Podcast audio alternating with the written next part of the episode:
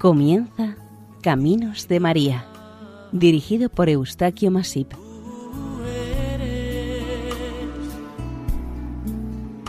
entre todas las mujeres. Bienvenidos al programa Caminos de María, realizado por el equipo de Radio María de Nuestra Señora del Lledó en Castellón. A continuación les invitamos a escuchar el capítulo dedicado a la advocación mariana de la Inmaculada Concepción como patrona de los Estados Unidos de América. Ven Señor Jesús, porque sin ti ya no hay paisaje. Ven Señor Jesús, porque sin ti no hay melodías. Ven Señor Jesús, porque sin ti no encuentro paz en nada. Sin ti mis ojos no brillan. La vida es poca cosa sin ti, sin ti. Yo pondré enemistad entre ti y la mujer y su estirpe, cuando tú aceches para morderle su talón.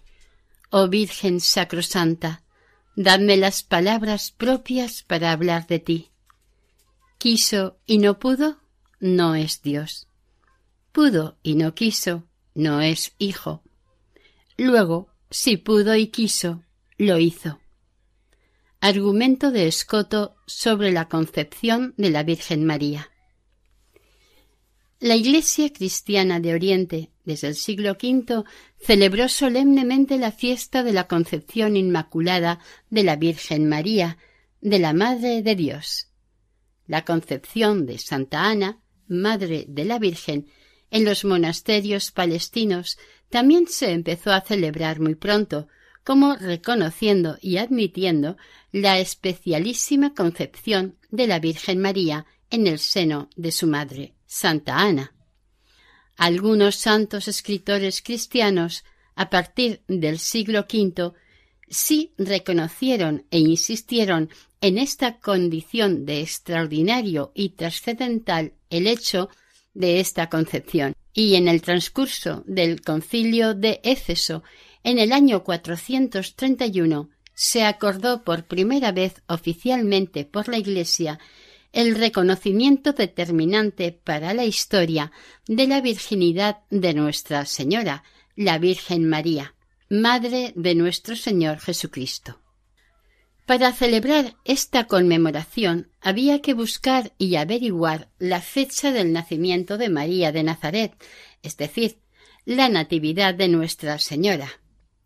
Según los cálculos realizados por los Santos Padres, se estableció conmemorarse el día 8 de septiembre y para completar el momento exacto de la intervención milagrosa divina, se calcularon los nueve meses reglamentarios del embarazo habido por Santa Ana. Con estos datos se estableció que la concepción virginal de la Virgen fue el día 8 de diciembre. Estas dos fechas tan destacadas se han ido conservando y conmemorando a través de los siglos hasta nuestros días. En la Iglesia occidental los cristianos que iniciaron esta celebración mariana de la Concepción fueron unos monjes de Inglaterra. Este reconocimiento ocurrió alrededor del año mil. A partir de aquel momento empezó a divulgarse y extenderse la devoción a esta advocación de la Virgen por el resto de Europa occidental, hasta que en 1474 el Papa Sixto IV la introdujo oficialmente en la Iglesia de Roma. El Papa Alejandro VII en 1661 ya anunció públicamente que la Virgen María quedó exenta del pecado original desde su concepción y se declaró por primera vez asunto de fe. La celebración festiva para los cristianos occidentales de este gran evento la estableció el Papa Clemente X en 1708. En 1854 el Papa Pío IX proclamó definitivamente como dogma de fe aquello que desde los primeros siglos del cristianismo decía y creía la tradición popular. En el texto de la Declaración dogmática de la Inmaculada Concepción se dice Declaramos, proclamamos y definimos que la doctrina que sostiene que la Beatísima Virgen María fue preservada inmune de toda mancha de la culpa original en el primer instante de su concepción por singular gracia y privilegio de Dios omnipotente, en atención a los méritos de Cristo Jesús Salvador del género humano, ha sido revelada por Dios y debe ser, por tanto, firme y constantemente creída por todos los fieles. De esta forma se ratificaba lo que el pueblo entendía y reclamaba desde hacía siglos y que ya veneraba habitualmente.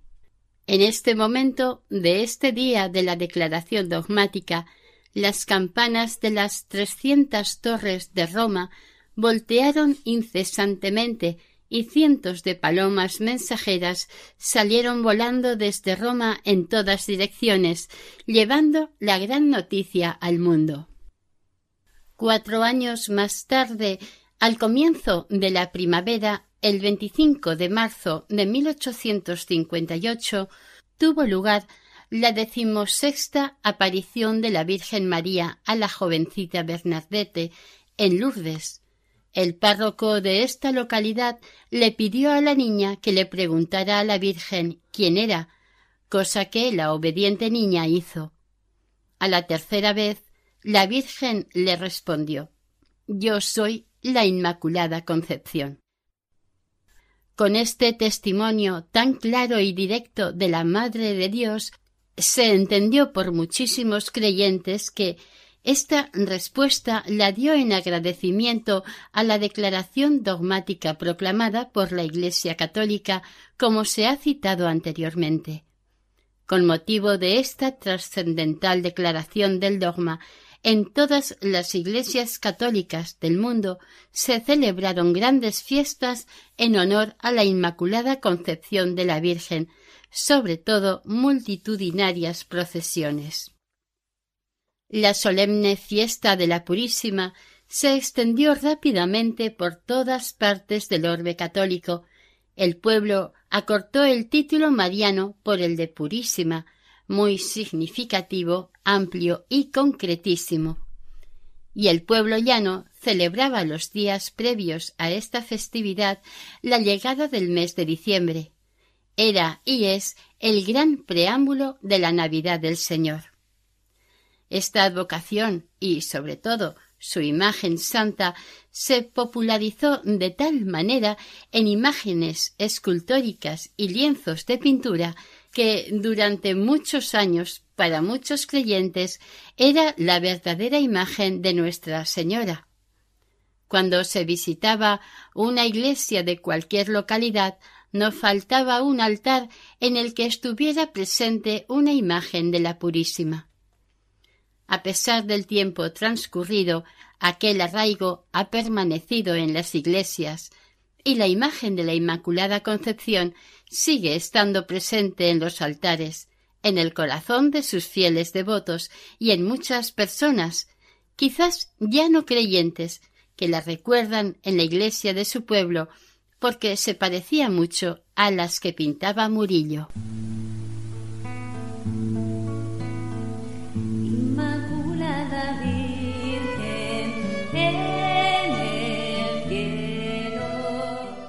Les recordamos que les estamos ofreciendo el programa Caminos de María, en esta ocasión dedicado a Nuestra Señora de la Inmaculada Concepción, entre otros países, además de España, patrona de los Estados Unidos.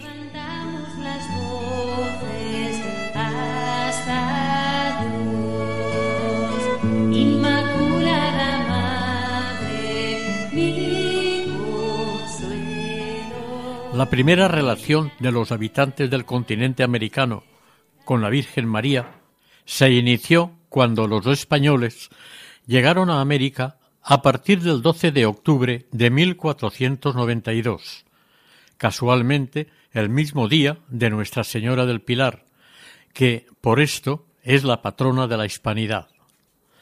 Los conquistadores españoles, acompañados de los misioneros religiosos cristianos, al ocupar las tierras insulares y continentales americanas, entendieron y llevaron a la práctica el mensaje del Señor. Introdujeron e instruyeron en la religión cristiana a los pueblos amerindios. Para ello contaron con muchos colaboradores que se desplazaron hasta aquellas tierras, con la loable finalidad de catequizar y cristianizar a sus habitantes unas gentes totalmente desconocedoras del cristianismo. Los misioneros españoles, evidentemente, realizaron una gran labor en la mayor parte del continente y, desde luego, incluyendo a los nativos que vivían en más de la mitad del territorio suroccidental del ahora conocido como Estados Unidos de América. Por otro lado, unos cien años más tarde, en el año 1600, los jesuitas franceses estaban misionando más al norte de este continente. Estaban asentados en lo que actualmente es Canadá. Desde más allá de la región de los Grandes Lagos, los jesuitas descendieron por el río Missouri y Mississippi, llegando hasta la costa del Mar Caribe, en la Luisiana, un amplio territorio en el delta y desembocadura del río Mississippi, donde se fundó por los franceses la ciudad de Nueva Orleans, a la orilla del mar Caribe. Desde esta ciudad, los jesuitas franceses difundieron con gran intensidad y responsabilidad el afecto y la veneración hacia la advocación de la Inmaculada Concepción de la Virgen María. Entre sus creyentes colonos franceses los indios nativos y los innumerables esclavos negros llegados desde la costa africana por los insaciables negreros.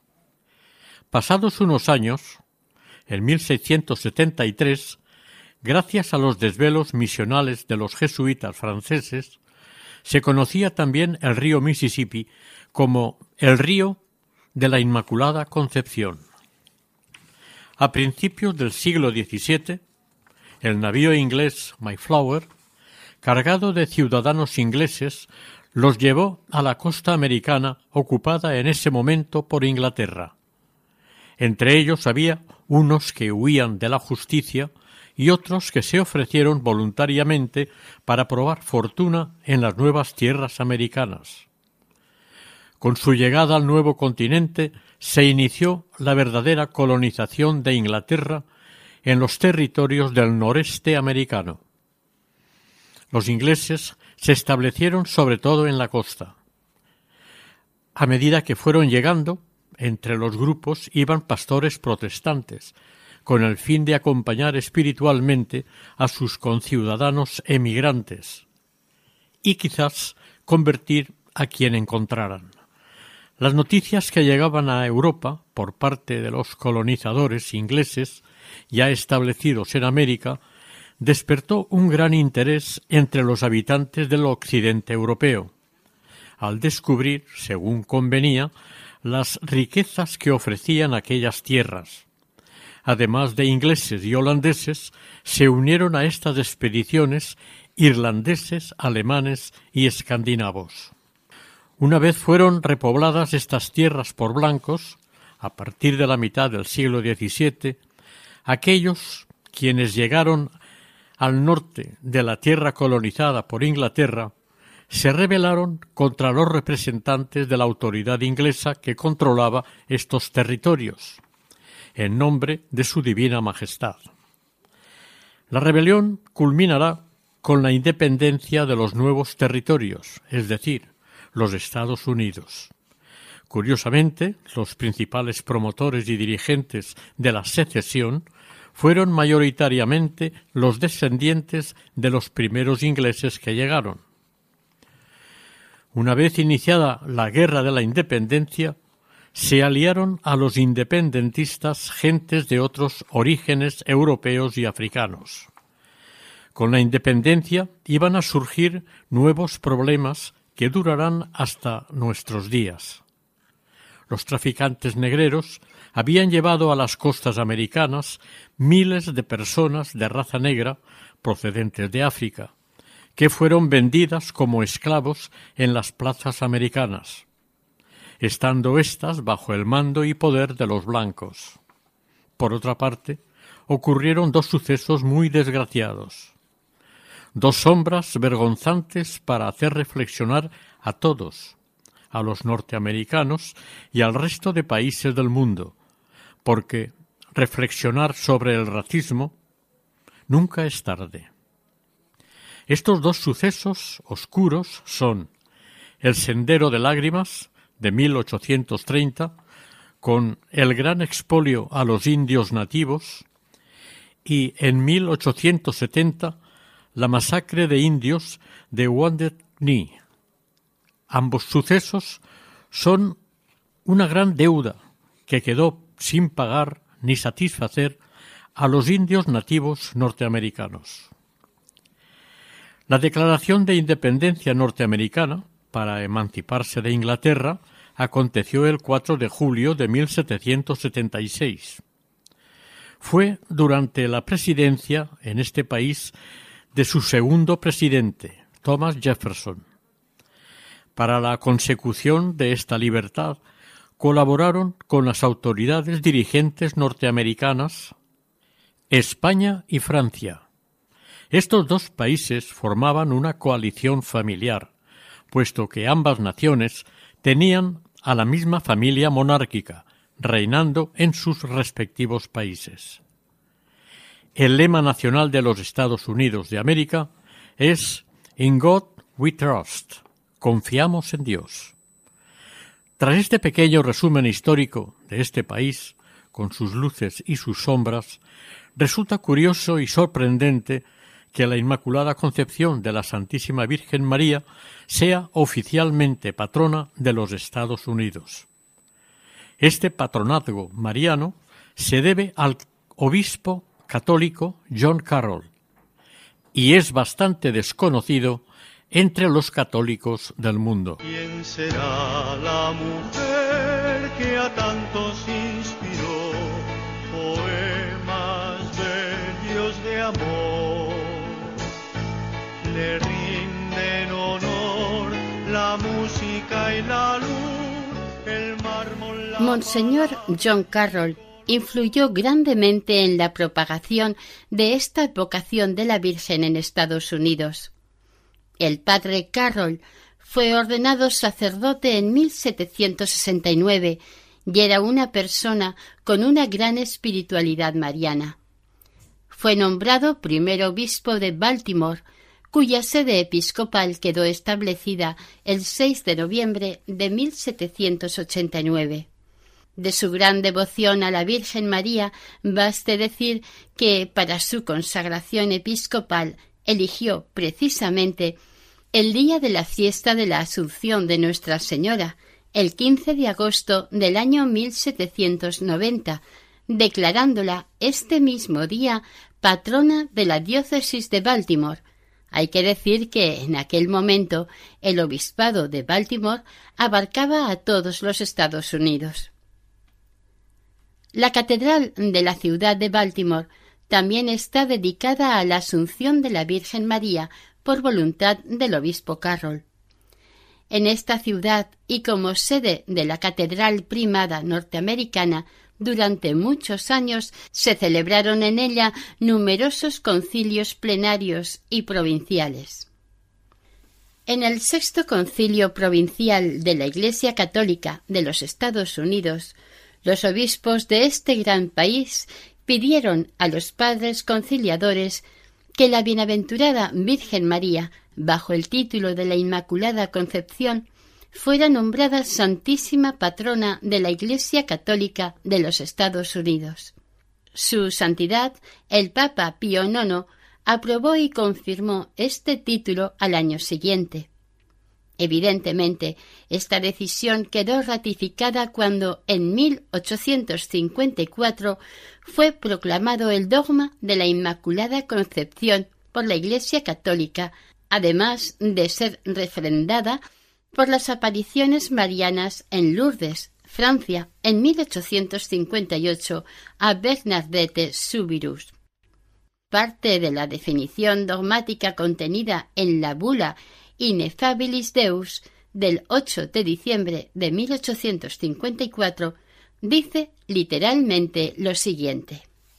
Con la autoridad de nuestro Señor Jesucristo, con la de los santos apóstoles Pedro y Pablo, y con la nuestra, definimos, afirmamos y pronunciamos que la doctrina que sostiene que la Santísima Virgen María fue preservada inmune de toda mancha de culpa original desde el primer instante de su concepción por singular privilegio y gracia de Dios omnipotente en atención a los méritos de Cristo Jesús, Salvador del género humano, ha sido revelada por Dios y por tanto debe ser firme y constantemente cierta por todos los fieles. Por lo cual, si alguno tuviere la temeridad, lo cual Dios no permita, de dudar en su corazón lo que por nos ha sido definido, sepa y entienda que su propio juicio lo condena, que su fe ha naufragado y que ha caído de la unidad de la Iglesia, y que si además osaren manifestar de palabra o por escrito o de otra cualquier manera externa lo que sienten en su corazón, por lo mismo quedan sujetos a las penas establecidas por el derecho. Bula Ineffabilis Deus. A partir de esta bula de la Iglesia, la devoción a la Santísima Virgen María tomó unos nuevos rumbos, siendo mucho más venerada, respetada y homenajeada por todos los creyentes del mundo católico.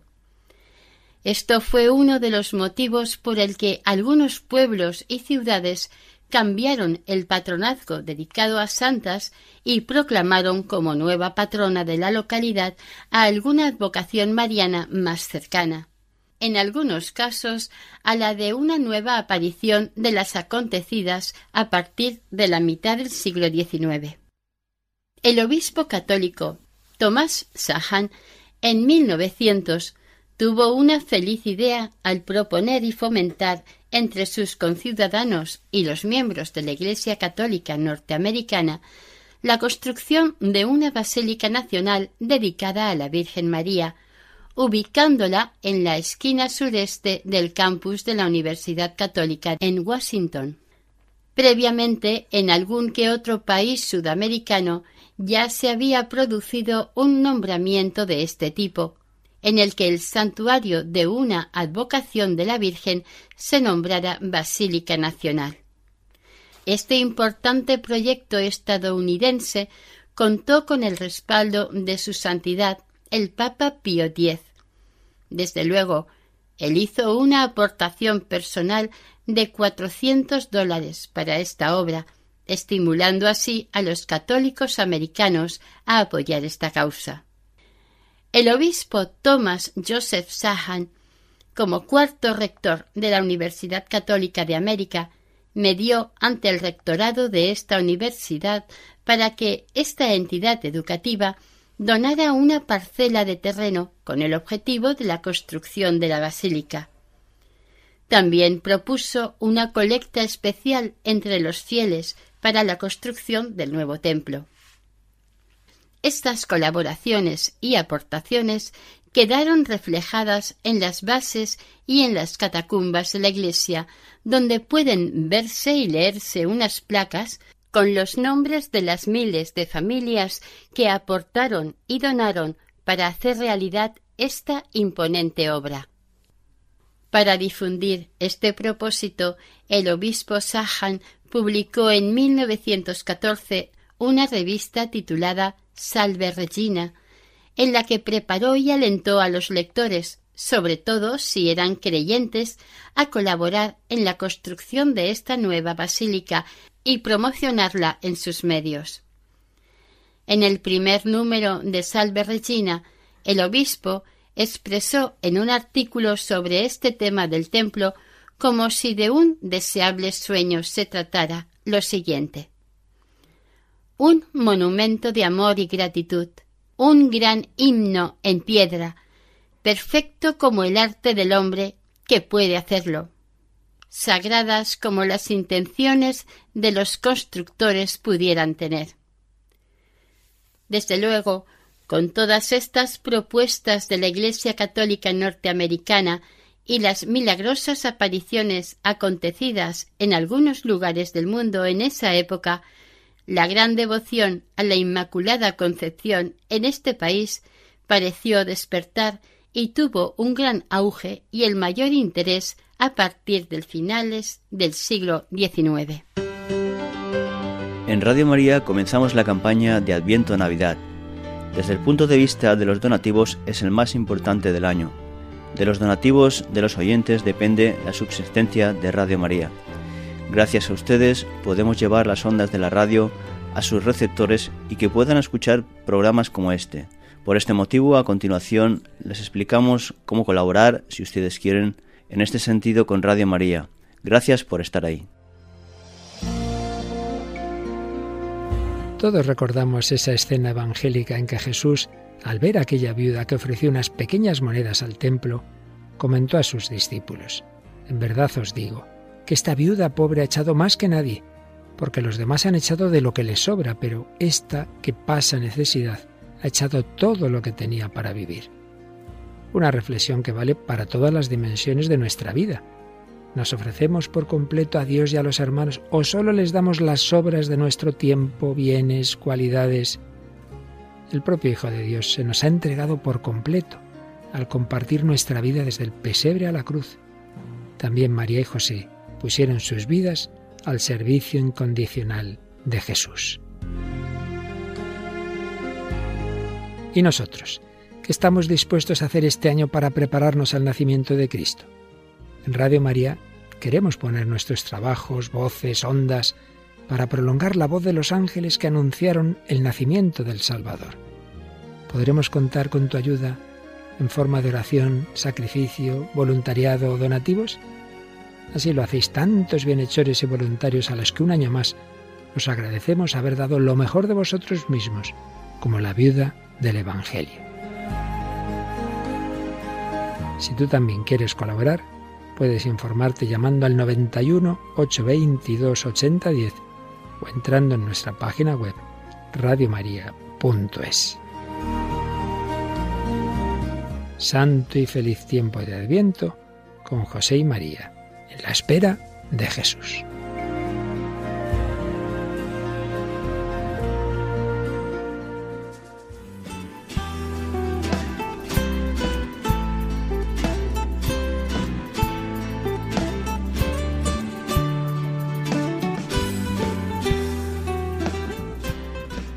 Les recordamos que están escuchando ustedes en Radio María el programa Caminos de María, hoy dedicado a la advocación de Nuestra Señora de la Inmaculada Concepción, patrona de los Estados Unidos de América.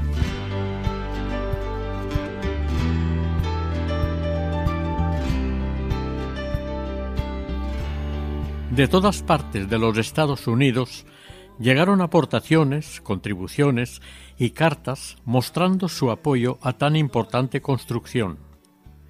De la construcción de esta iglesia se hicieron cargo los arquitectos Charles Maginis Jr. y Frederick Murphy. El diseño y la realización se proyectó combinando el estilo bizantino y el romano. El padre Bernard McKenna fue su primer rector y en 1915 junto con el obispo, trabajaron en el logro de esta gran obra. Los primeros fondos y ayudas para dedicarlos a esta construcción llegaron en 1919. Al año siguiente, en 1920, el delegado apostólico Giovanni Bonzano bendijo el espacio en el que se tenía que edificar la futura basílica. La primera piedra se puso el 23 de septiembre. La construcción de esta gran obra duró cuatro años, desde 1922 hasta 1926. El domingo de Pascua de 1924 se celebró la primera misa, con asistencia de las primeras autoridades religiosas católicas y civiles. En 1929 estalló la Gran Depresión, con nefastas consecuencias para la economía norteamericana, y tres años más tarde falleció el obispo Thomas Joseph Sahan. Debido a las causas derivadas de estos desalentadores sucesos, la construcción del templo se paralizó hasta 1946. En 1953 los obispos estadounidenses decidieron continuar con las obras, pero el país había sufrido los estragos de la Segunda Guerra Mundial, aunque fuera vencedor. Entonces los obispos norteamericanos pidieron la ayuda del pueblo creyente para seguir con las obras de la basílica, especialmente en la parte superior de la misma.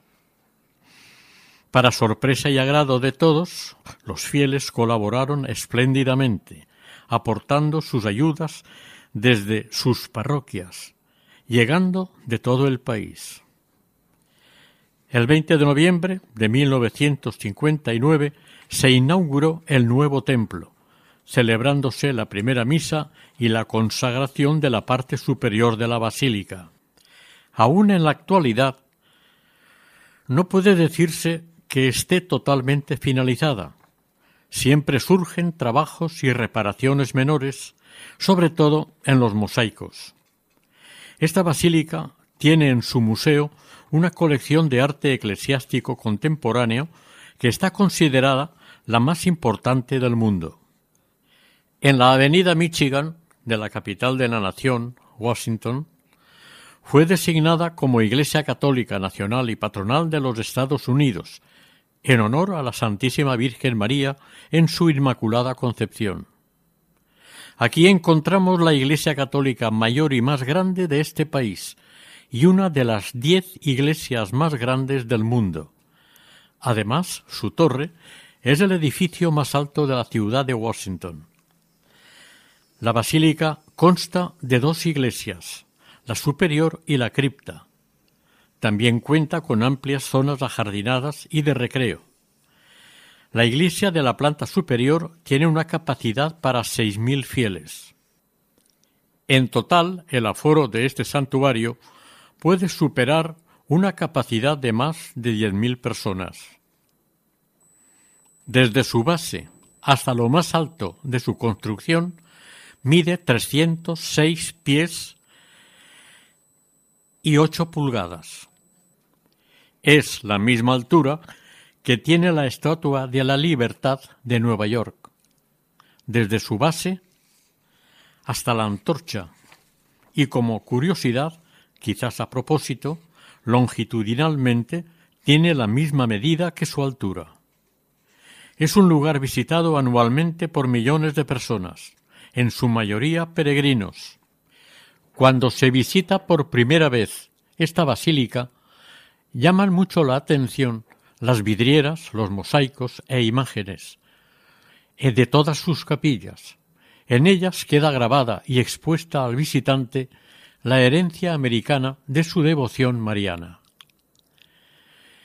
Este es un templo de magnífica construcción y es un testimonio viviente de que la Madre de Dios está en los corazones de los americanos, lo mismo que en la vida religiosa del país.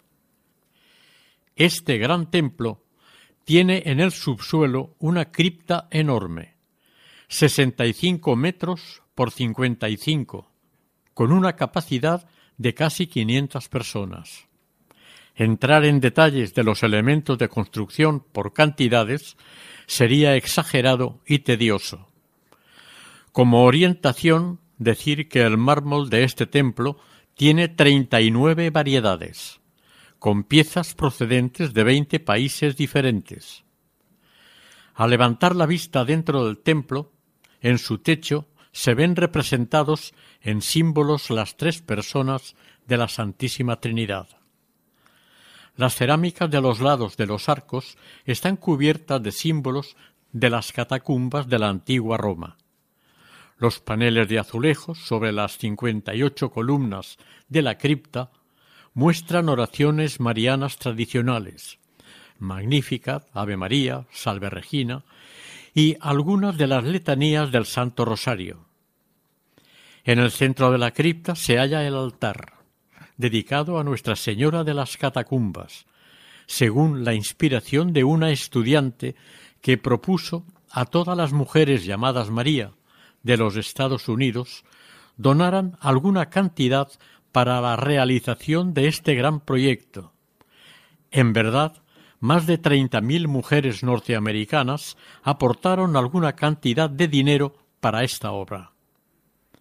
En el centro de la sala, una bella imagen de la Virgen María, Madre de la Humanidad. Esta está presente acogiendo y protegiendo a los visitantes, que son multitud. El gran tamaño de esta basílica y su entorno nos lo indican las múltiples capillas que lo constituyen, dedicadas a varias advocaciones marianas, a santos y a santas, al Santísimo, a Cristo, a la Sagrada Familia, al Buen Pastor, la exposición papal o la de la llamada a la santidad. Cabría destacar las capillas de carácter mariano, las dedicadas a los santos americanos, la del fundador del templo, la de San Pío X, la de los mártires cristianos y un largo etcétera. En total son setenta capillas y oratorios, innumerables imágenes y otras formas de representación de símbolos cristianos. La opción de orar dentro de este templo ante una imagen sagrada es muy grande y variada. En cierta manera se ha procurado al devoto visitante que llega a esta iglesia que vea la diversidad de la población inmigrante del mundo llegada a los Estados Unidos y a la vez de los llegados al resto de todo el continente americano.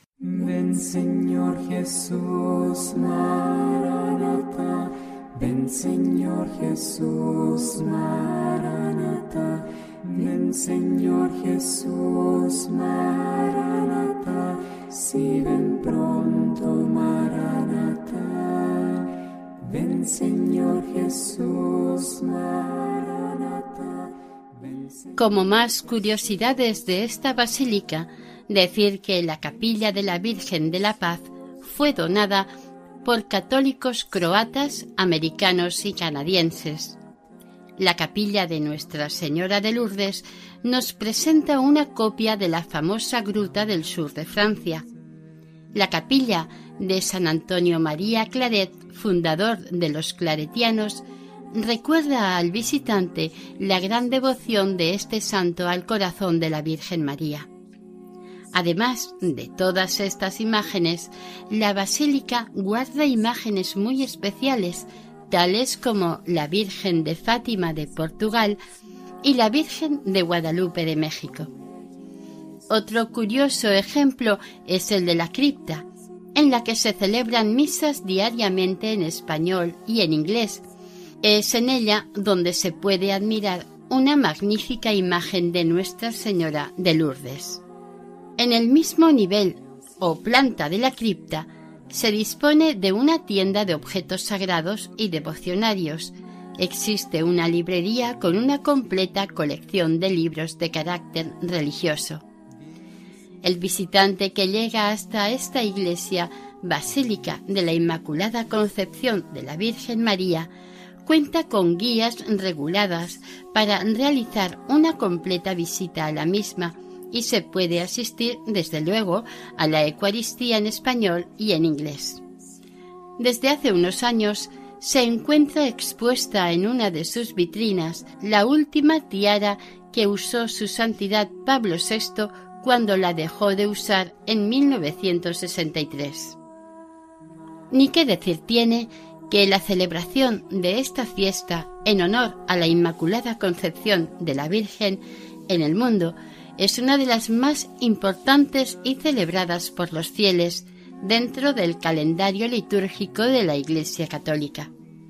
En los países latinoamericanos, territorios que fueron de España, Portugal y Francia, esta celebración es, además de religiosa, cultural, puesto que todas las actividades que la acompañan, misas, desfiles, procesiones, fuegos artificiales, actos culturales y comidas étnicas, lo confirman, siendo en gran número el de los asistentes y participantes a todos estos actos en honor a Nuestra Señora. La fiesta de la Inmaculada es universal y son varios los países en los que es fiesta nacional. El mes de mayo es considerado en la Iglesia Católica tradicionalmente como el mes de María, por aquello de las flores, la primavera, el buen tiempo y las varias advocaciones marianas celebradas durante este mes, etc. Pero otros meses como agosto, septiembre, octubre y diciembre también acumulan suficientes advocaciones marianas para tenerse en cuenta. El mes de diciembre, en concreto, es el tiempo de la espera, del Adviento. El Hijo de Dios va a nacer, Primero se celebra el que la Virgen María fue concebida sin pecado original el día 8 de diciembre y en la última etapa del mes dará a luz a nuestro Señor Jesús. La Natividad del Señor es la fiesta más internacional y conmemorada. La importancia de la presencia de la Virgen María en este acontecimiento navideño como Madre de Dios la hace imprescindible absolutamente. Esta gran basílica de la Inmaculada de Washington ha sido visitada por tres papas, su santidad Juan Pablo II en 1979, el Papa Benedicto XVI en 2008 y el Papa Francisco en 2015.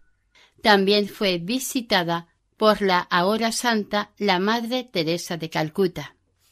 La diversidad cultural y religiosa existente y conviviente en los Estados Unidos es enorme y esta basílica está abierta a todos, sean de la religión o credo que sean, e incluso opinión política en la que militen. Para muchos de los visitantes, este templo es un homenaje y un símbolo de la diversidad del pueblo estadounidense y del mismo género humano. Quienes han visitado esta basílica aconsejan a quien tenga que visitar la capital estadounidense que generalmente solo se visita por motivos políticos o económicos, que acuda a contemplar este grandioso templo del siglo XX, surgido del amor, veneración y respeto desde lo más profundo del corazón de los fieles creyentes hacia la Madre de Dios, a Nuestra Señora, a la Virgen María, en su Inmaculada Concepción. La sensación que le queda al visitante que visita esta imponente construcción es indescriptible. La solemnidad, majestuosidad, las inmensas proporciones, la belleza y la sobriedad le deslumbran. Al mismo tiempo, la espiritualidad que se crea en el interior de este ambiente eclesial hace obligatoria la visita. Es seguro que lleva mucho tiempo el visitarla, por su magnitud, por la abundancia en imágenes santas, por su arquitectura y porque en ella la Inmaculada Concepción nos espera siempre. La basílica está abierta los 365 días del año y vale la pena visitarla. Se dice que esta basílica, que es un microcosmos del fenómeno migratorio mundial, porque, curiosamente, la imagen de la Santísima Patrona de la Nación es honrada y venerada por una gran mayoría de los inmigrantes llegados a este país procedentes de todas las naciones del planeta. Es esta una forma de entender más la unicidad de la Virgen María, aunque en el gran santuario Basílica de Washington pudieran contemplarse más de treinta imágenes de la Virgen. Todas ellas representan a la única María, la Madre de Dios. Esto hace que sea un lugar de unión de las comunidades de los diferentes países en los Estados Unidos. Argentina, Brasil, Chile, Colombia, España, Estados Unidos, Nicaragua, Panamá, Paraguay, Perú, Uruguay y Venezuela son los países del continente americano que tienen a la Inmaculada Concepción una especialísima devoción, porque en ellos el 8 de diciembre es festivo, es el Día de la Madre o es su Santísima Patrona caso de España, Estados Unidos, Uruguay, Paraguay, Nicaragua, Brasil y Argentina.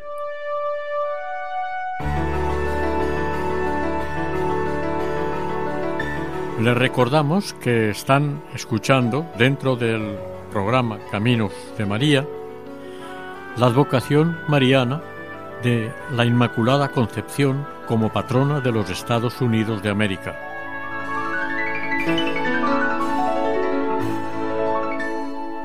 En relación con la Inmaculada Concepción y su Basílica Nacional en Washington, hay una más reciente y curiosa historia, protagonizada por la hermana religiosa María Efren, en el mundo conocida como Mildred Neusiel, una norteamericana descendiente de padres austríacos que entró en religión. A mediados de los años 50 del siglo pasado, esta religiosa empezó a tener apariciones de la Virgen María en el convento de las Hermanas de la Preciosa Sangre, en Ciudad Roma, una localidad situada en el estado de Indiana. Según ella, la Virgen se le aparecía bajo la advocación de Nuestra Señora de América, por lo que la religiosa contó, la Virgen le dijo que había venido como respuesta al reconocimiento de los Estados Unidos con su privilegio de Inmaculada Concepción, especialmente a través de su santuario en Washington, Distrito Central. La Virgen le pidió a Efren que comunicara al gobierno de los Estados Unidos que enfocara o declinara a sus ciudadanos hacia la recuperación de la virtud de la pureza, pero no le habló de ésta solamente. También lo hizo de la Santísima Trinidad y de la institución familiar de la que era el mejor modelo la Sagrada Familia. El día 5 de octubre de 1956, Nuestra Señora inspiró a María Efren a escribir una oración a Nuestra Señora de América, tanto esta oración como la medalla de esta nueva advocación recibieron la correspondiente aprobación formal en 1963, con imprimatur de Monseñor Paul Leibold, quien en ese momento era obispo auxiliar y vicario general de la archidiócesis de Cincinnati. La hermana Efren estuvo dirigida espiritualmente por este obispo, durante muchos años, hasta su muerte, ocurrida en 1972. Monseñor Label, durante todo este tiempo, estuvo autorizando a que se imprimieran los mensajes recibidos de la Virgen María por la hermana Efren. La Virgen también le pidió a la hermana religiosa que una imagen de Nuestra Señora de América fuese entronizada en el Santuario Nacional de la Inmaculada Concepción, por ser un lugar del país de muy especial peregrinación y que, desde él, se da la mejor protección de los Estados Unidos de América. Se dice también que la Virgen prometió milagros mayores que en Lourdes y Fátima, si sus hijos escuchan sus advertencias y satisfacen sus peticiones dijo que esto se lograría por medio de sus leales hijos, los obispos de los Estados Unidos.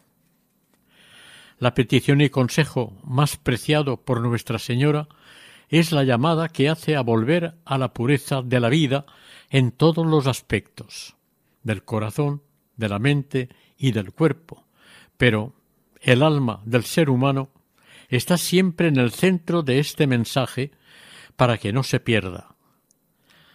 La hermana María Efren reconoció que la Basílica de la Inmaculada Concepción en Washington debe ser un lugar de especial peregrinación de los creyentes y también de protección, porque es el lugar desde el que, si se puede atender la llamada de la Virgen, una llamada no solamente a los estadounidenses, sino a todos los seres humanos. Y su gran consejo es el de retomar el valor de la pureza en todos los aspectos y momentos de nuestras vidas, tanto del cuerpo como del alma. La imagen de Nuestra Señora de América se entronizó en la Basílica del Santuario Nacional de la Inmaculada Concepción en Washington el 31 de mayo de 2006. También se entronizó en el monasterio de Nuestra Señora de los Ángeles, de los frailes franciscanos de la Inmaculada en Huntsville, en el estado de Alabama. Una imagen de Nuestra Señora de América ha estado viajando por toda la nación y en otras partes del mundo, incluyendo la Iglesia clandestina de China. En 1993, esta imagen mariana fue llevada por los portadores de la antorcha de la reina, grupo de jóvenes de Colfax, California, el Día Mundial de la Juventud en Denver, Colorado. Esta misma imagen ha viajado desde entonces a la JMJ en Filipinas, Francia, Roma y en 2002 a Toronto, en Canadá.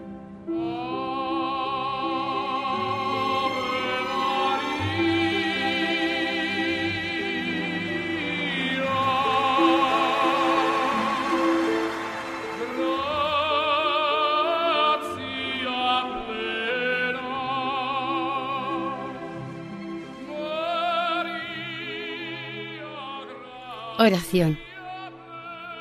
Madre Inmaculada Purísima, que tu valiente esposo, San José, los santos ángeles y los santos te asistan a ti y a nosotros en la renovación de la tierra. Y cuando nuestro trabajo haya terminado, ven, Inmaculada María Santa, y como Reina victoriosa, llévanos al seno eterno donde tu Hijo reina para siempre. Así sea. Finalizamos aquí el capítulo dedicado a Nuestra Señora de la Inmaculada Concepción, patrona de los Estados Unidos de América, dentro del programa Caminos de María, elaborado por el equipo de Radio María Nuestra Señora del Lledó en Castellón. Para ponerse en contacto con nosotros pueden dirigirse al siguiente correo electrónico caminosdemaria@radiomaria.es. También lo pueden escuchar e incluso descargar en la página web de Radio María, sección podcast, o llamando al teléfono 91 822 8010. Que el Señor y la Virgen les bendigan.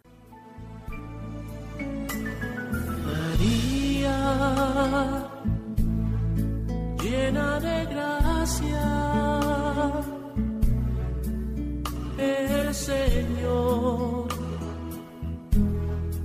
está contigo.